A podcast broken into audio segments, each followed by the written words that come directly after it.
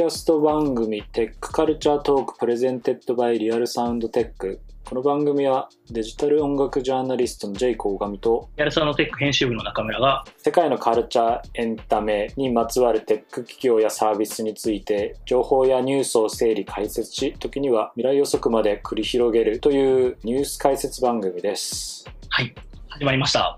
いよろしくお願いしますよろしくお願いします。このなんていうんですかねリアルサウンドテックというメディアで、えー、J さんにはいろいろとお手伝いいただいたりとか、えー編集的な視点を用いていただいたりとかしているわけですけれども、まあ、今回はあのそれをこうテキストのメディアから飛び出して、えー音声のメディアとしていろいろお話しいただこうかなと思ってます。えーどうでしょう、J さん、その率直にこう始まったことについてのまずは感想というか。あの、ポッドキャストやりたいですねって、なんかずっと話はしてましたよ。そうですね、はい。僕のずっと念願だったというか、やりたいねっていう企画をずっと言い続けてた気がしてたので、念願が叶ってよかったですっていう、ありがとうございましたっていう、まずそれですかね。こう、まあ、あの、今回のテーマも割とこう、なんていうんですかね、国内外の企業、まあ、基本海外のニュース中心にはなるんですけど、えーそれを、いわゆるエンタメカルチャー好きに届けるっていうところもそうですし、まあ、僕らは割とエンタメかけるテクノロジーというメディアをやっているところもあるので、まあ、ただこう、硬いニュースの解説というよりは、えーいろんな、えー聞いてもらう人にとって分かりやすいものとかにもなればいいかな、なんて思っているという感じですよね。そうですよね。普段、その、例えばテクノロジーのニュースを聞かない人にもエンタメ軸だったら聞いてもらえるとか、あとエンタメが好きだけどテクノロジーはとかっていう人たち方にもやっぱり聞いてもらえるっていうのはいいなっていうか、まあ、そういう番組をやりたいなってはずっと思いますね。そうですね。まあそういう意味で回を重ねていくごとにいろんな、反響なんかも受けながら、テーマを変えていったりとか設定していったりというのもできればと思ってます。で、今回はあの3つのテーマというのを設定していて、えー基本的に前中高の3回でお送りするんですが、え1つ目のテーマはポッドキャスト。2回目のテーマはテンセントのエンタメ戦略。で、え3回目のテーマはフォートナイト×トラビス・スコットの今後という形でお送りできればということですね。はい。で、第1回目の今回テーマは、ポッドキャストっていうところからちょっと始めるっていう、いきなり、ポッドキャストの中でポッドキャストをテーマに喋るということなんですけど、そうですよね。これ、あのある種こうメタ的なというか、あの、すごいこう、いびつな構造のトークになっていくわけですけど、あれですよね、デイさんのこの今回のポッドキャストに関しては、えっ、と、いろいろ直近のニュースとかも上げていただいたんですけど、まあ一番トピックになっているところで言うと、あの、Spotify オリジナルのコンテンツとして、ミシェル・オバマ前大統領夫人ですね、による、えー番組、ミシェル・オバマポッドキャストが始まったっていうところを受けてという形ですよね。はい。そうですね。僕もリアルサウンドテックで、ポッドキャストの最新のトレンド動向についていくつか記事を書いていたんですけれども、一番直近で書いた記事がこの Spotify とポッドキャストで、まあ、この番組ですよね。オリジナル番組、ポッドキャストオリジナル番組の Spotify で中での展開っていうところは、一つその今年のあの象徴的ないわゆる出来事かなとは思ってますね。そうですね。世界の中でも、えっ、と、まあ、日本もそうですし、えー海外でも、ポッドキャストっていうものの、まあ、オリジナル番組はかなりスタートしているという状況で、えーまあ、これまでもラジオだったりとか、音声メディアというものはいろいろあったと思うんですけど、なぜこのタイミングで、まあ、その記事にも書いていただきましたけれども、なぜこのタイミングで、えー世界でポッドキャストの人気が急激に高まっているのかというところを、えー中心にお話しいただけたらなと思うんですけど、ケイさんそのあたりはどうでしょう？まあ、まず一つ言えるのがその、まあ、これ特にアメリカでポッドキャストが今すごく大ブームになってますけれどあの201718がそのいわゆる動画の、まあ、年だったとしたらまあ本当201819は音声メディア音声コンテンツのまあ年っていう、まあ、そういう位置づけになるのかなって感じますね。今、アメリカだと今年だけでポッドキャストって1億人視聴者が超えると言われてるほど、まあ、アメリカだとやっぱすごく人気があるフォーマットになっていますし、やっぱりその、まあ、コロナでちょっとポッドキャスト視聴時間ですかね、それはちょっと減ったとは言われてるんですけど、今年の後半にはまた盛り返すって言われているので、あの、今すごく勢いがあるメディアフォーマットなんだなっていうのは感じます。そもそもでこのポッドキャストというものが聞かれるようになった要因っていうのは、ある種こうライフスタイルだったりか、えっ、と、その国のカルチャーみたいなところも影響してるのかななんて思ったりするんですけど、えー、ことアメリカ、えーに限ってというところで言うとどうでしょうポッドキャストは昔からありましたよね。その、もう本当2000年代からというか、まあまあ、インターネットがあった時から音声メディアってありましたし、ポッドキャストが本当に花開いたというのは多分 iTunes でポッドキャスト聞き始めた人ってすごく日本でも多いのかなって思いますけど、ねうん、最近のブームで始まったのはやっぱその2013年、14年くらいから徐々にそのいわゆるドキュメンタリーもののポッドキャストですね、それが流行り始めて、トゥルークライムっていういわゆる犯罪ものの番組ですね。それの、いわゆるそのシリーズ化っていうんですかね。その番組を作る人たちが13年、14年に増えてきて、で、それがその、いわゆる、まあ、ドキュメンタリーとしてもすごく人気があって面白いとか、毎週聞いていったら、その回を追うごとに、まあ、その事件のどんどん展望が、内容が見えてくるっていうような、まあ、そういうちょっと番組作りも、こう次に期待させるっていう作りにどんどんこう変わっていて、やっぱりそういうところでこうあのポッドキャストに注目も集まってでなおかつそのポッドキャスターのようないわゆるなんていうんですかねインフルエンサーですよね。YouTuber のような。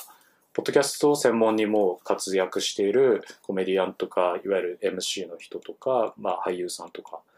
あの女優さんとか。そういう方たちもどんどんどんどん増えてきて番組を持ち始めたっていうところでやっぱりポッドキャストに注目が集まって人がどんどん集まるようになったっていうそれが5、6年前ですね。トゥルークライムってある種こう日本ではあんまり聞きなじみのないジャンルだと思うんですけど、わかりやすく言うとあれですよね、そのなんか本当にあった怖い話みたいなとか。そうですね。あの、うん、なんだろうな、なんていうか、あの、未解決事件とか、うん、未解決ミステリーとか。そうですね、はい。あれですよね。それのその事件をどんどんこう追っていくとか、あとそういう警察の証言をもとにドキュメンタリータッチで作っていくとか、まあ、当時の目撃者の発言を聞き出してくるとか、そういう番組作りですよね。それがやっぱり大きな一つヒットの要因にはなりましたね。あとはまあ、ポッドキャストはそれこそ前からあったっていう、先ほどの話もありましたけど、やっぱりこう日本でも割とラジオのアウトテイクみたいなものの印象が強かったと思うんですけど、ここにこうオリジナル番組、さっきのトゥルークライムも含めてですけど、いろんな、えー、コンテンツ、まあ、コメディアンの方だったり、MC の方だったりが、オリジナルのコンテンツで参加し始めたっていうところが、えー、サービスのいわゆる大きなジャンプアップするきっかけだったっていう感じですね。ですね。まあ、ラジオってもうご存知ですけれど、もう枠じゃないですか、ラジオってやっぱ。フォーマットが決まってるじゃないですか。で、ポッドキャストって、なんていうんですか、オンラインコンテンツなので、フォーマットというか、ある程度もうこちらでコントロールできるものだから、配信先、つまりそういうディストリビューションができるプラットフォームへの最適化さえ、まあ、ある程度できていれば、作る番組とか、構成とか、そういったものっていうのは、作り手がコントロールできるっていうところは一つ大きいかなって思いますよね。まあ、今こうやってる番組もそうですけど、えー、いわゆるその枠の中で決まった長さでっていうよりは、えー、ある程度喋る内容とか番組の性質に応じて話す長さも決めることができるし、ね、あとは、まあ、あの、ポッドキャストの番組全体の傾向だと思うんですけど、えー、いわゆるその長い番組もよく聞かれるみたいなのもあったりしますよね。ありますよね。3時間番組とか普通にありますもんね。うんだから、それラジオでやろうと思ったらもう無理じゃないですか。そうですね。どんだけの枠を取らなきゃいけないのかそうそうそうそう。だからその自由度は結構その喋りたい人とか語りたい人とかにはすごくフォーマットとして合ってますよね。そう、長時間番組がここまで受けるというか、聞かれるのってなんでなのと思います？こうやっぱり、ながら聞きっていうんですかね、こう何かの作業しながら聞いてたりとか、それこそ通勤時間にずっと聞いてるとか、あの、普段作業してる時に聞いてたりとか、っていうので、まあ、ずっと聞いてる人たちがいたりとか、これいつでも聞けるので、ラジオっていわゆるリアルタイム聞きが基本だったじゃないですか。まあ、ラジコとかはあれですけれど、オンデマンドでもできますけれど、でも基本的にポッドキャストってオンデマンドで聞けるので、もう自分の聞きたい時間に聞いて、止めて、また聞き直してとか、また続けて聞いたりっていうのができるっていうのは自分の時間に合わせやすいですよね。でなおかつビジュアルというか映像に比べてその見るっていうことにコミットしなくてもよくて例えば自分がパソコンをやっていたり、まあ、パソコンで作業をやっていたりしてもポッドキャストずっと流しておけるとかもできるからリーンバックっていうんですけどもそういうスタイルにすごく合ってるメディアですあとは、まあ、あの、これは、えっ、と、アメリカに限った話なのかもしれないんですが、いわゆる一説によると、その車での移動というか、大陸の大きさみたいなところもあると思うんですけど、そういったところでの、いわゆるその音声メディアとしての聞かれる時間というかタイミング、えー、聞く、いわゆるデバイス、車というデバイスがあるからっていう影響もあるかもみたいなお話もありますよね。そうですね。あともう一つ大きいのってその日本ってポッドキャストやる人たちっていわゆるラジオの延長線とかラジオのフォーマットで番組作る人多いと思うんですけど、まあそういう会社さんが多いからだと思うんですけど、やっぱりそのポッドキャストってポッドキャストの会社があるんですよね。そういうアメリカとかに行くと。ポッドキャストの番組作るのを専門にしているプロダクションとか、いわゆるそのオーディオドキュメンタリー番組とか、そのインタビュー番組を作るのを得意としてるプロダクションとか、そういういわゆるスタジオとかがあって、そういったところが、車のやっぱりラジオ聞く人いるので、そういう人たちとこう、いい意味で競合してるんですよね。だから、ラジオも聞く人がいるけど、ポッドキャスト聞く人がいるとか、ポッドキャスト聞いてた人が、まあ、ラジオもどっちも聞いてるとか、ラジオ聞いてた人がポッドキャストに移るとかっていう、なんていう、まあそういう音声コンテンツの競争っていうところがあるので、まあそういうポッドキャストが盛り上がる。それも一つ、まあ車っていうその聞く場所の中でもそうだと思うんですけど、やっぱりそういう競争できるっていうところは、ポッドキャストに人が集まったり、いわゆる制作力っていうんですかね、それがどんどんこう進化したりするポイントにもなったんじゃないかなって思いますね。そうですね。まあ、やっぱりそ制作する環境というか、えー人たちもちゃんといるという、やっぱり大きいと思いますね。で、あとはまああれですね、その、ジェイさんの前回書いていただいた記事とかにもありましたけど、いわゆるそのスターが生まれたというか、ジョー・ローガンのようなアイコンというか、がいるというのも、後々こう参入してくる人たちにとってはかなり大きかったというのもありますかね。そうですね。例えばそのメディアもポッドキャストをすごく始めてますし、まあ、ジョー・ローガンは特にどこのメディアと関係性を作ってるっていうわけではなくて、まあ、完全なあの人はインディペンデントというんですかね。あの自分であのやっているポッドキャスターですけれども、やっぱりあの人の成功っていうのは、まあ、ある種の2010年代のポッドキャスト界の一番のスターなんじゃないですかね、あの人の場合。で、まあ、あれだけの自分の番組を持って、ポッドキャストの発展っていうか、注目に一役買ってるわけですし、まあ今後またあの人とまた別の人が出てきて、今後また伸びていくっていう可能性だって全然あの十分にあると思いますし、同じようにジョー・ローガンのような人をもっと育てていこうっていう、ポッドキャスト業界っていうか、オーディオコンテンツ業界っていう人たちの狙いもあると思いますし、そういう意味だとそのミシェル・オバマ前大統領夫人がポッドキャスト番組をやるっていうのも、また一つそういうの新しいポッドキャスターっていうポジションに新しいキーマンっていうんですかね、いわゆるインフルエンサーが参入してきたっていう流れの一つなんじゃないですかね。あとは、まあ、あの、インフルエンサーがいわゆるそのプロダクションだったりとか、えー、いわゆるしっかり座組を作って、えー参入してくるっていうこともあれば、UGC 的にというか、草の根の人たちがこう自由に始められるみたいなのも、ある種こうユーザーが増加したりとか、えーポッドキャストっていうものの認知が高まっていった背景にもあったりすると思うんですけど、そうですね。アメリカ、特にこれアメリカでやっぱり顕著ですけど、アメリカってインフルエンサーが自分のメディア会社で持つのが多いんですよね。それこそ、ミシェル・オバマ、バラック・オバマのあの大統領夫妻もあの自分のメディアの会社持ってるんですよね。で、そこがその番組の制作をやるっていうことになって、その一環がポッドキャストになってたり、あとはそのプロダクションもネットフリックスにあのドキュメンタリーを、映像作品のライセンスをあの売ったりとかもしてたり、結構だからそのインフルエンサーがメディア会社を立ち上げて、で、それの一環としてポッドキャストをやるっていう、その流れは一つトレンドとしてありますね。確実に。あとはアンカーを使ってというか、僕らもまあその恩恵に預かってるわけですけれども、はい。あの、そういう、こう、なんていうんですかね、いわゆるプロダクションがなくてもというか、えーいわゆるしっかりしたスタジオがなくても収録配信できるっていう大きな背景というか、状況というのもありますよね。もう一つやっぱ大きいのはそのいわゆる DIY でポッドキャストを配信できる環境ですよね。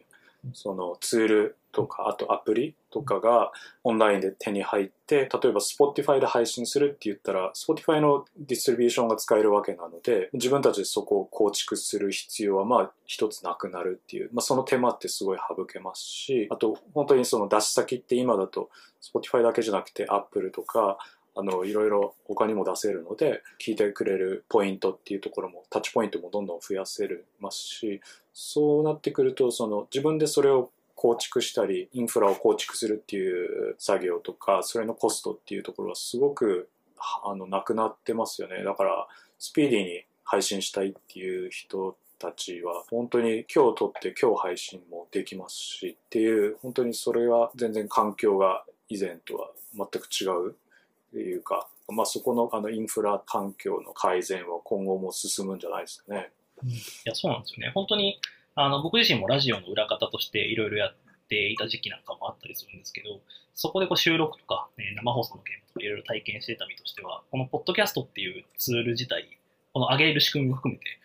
こんな簡単でいいのかってびっくりするぐらいというか、本当にこんなにスムーズにいろいろ設定ができて、えー、公開ができて、かつまあその番組としての工夫もできるんだっていうのは、本当やってみて改めて驚いた部分ではありましたね。そうなんですよね。だからそのテレビとかやっぱりラジオとかっていうフォーマットとかと、いわゆる配信っていう部分だと、どちらかっていうと、やっぱりその YouTube とか、それこそなんか DIY アーティストの楽曲配信とかにちょっと近いですよね、こっちの方が。そうですね。まあチューンコアでこう曲を配信するとか、っていうのにこう近いなぁなんて思ったりしながら、はい。そこは本当に面白いところですね。だから参入障壁も低いですし、ポッドキャストやりたいっていう人たちとか、あと会社とか、本当にその誰でもすぐに始められるっていうのは大きいと思いますよね。だから今後ってやっぱりそういう新しくポッドキャストを始めたいっていう人とか、あとそういうあのグループとか、企業とかがやっぱり増えると思いますよね。そうなっていった時に今度じゃあポッドキャスト市場とかポッドキャスト業界っていうところがどうなっていくのかっていうのはまた新しい動きが出てくるんじゃないですかね。そうですよね。まあ、ある種こう今はまだ、まだどうなんでしょうね。ちょっともうだいぶ赤くなり始めてるのかもしれないんですけど、まあ、まだブルーオーシャンと言える状況なのかもしれないですし、まあもうレッドオーシャンとも言えるのかもしれないんですけど、まあ、今後どんどんプレイヤーが入ってきて、えー、もっとこう、群雄割拠というか、えー、いろんなものが入り乱れるっていう、まあ、今のある種 YouTube に近い状況だと思うんですけど、っていうものが生まれてくるっていうのは十分考えられますよね。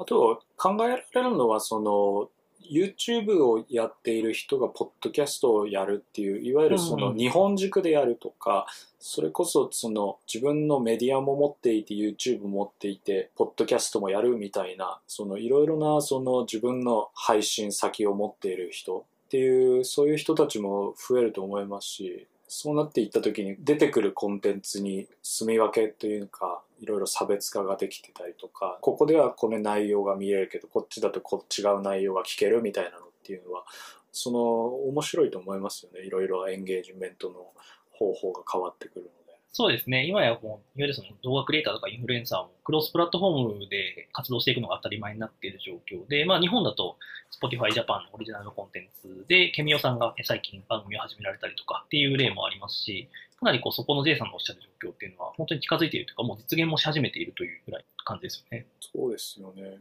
なんかだから、もう本当にそういう状況が増えると、例えば YouTube で動画を出しますっていうのと、同じ選択肢の中にポッドキャストで番組配信しますとか、ポッドキャストの番組に出ますっていうのが、その一つの選択肢として出てくるとなると、すごく面白いメディアになるのかなって感じてます。いや、ここまで結構こう、いろいろ話してきたんですけど、割とあっという間に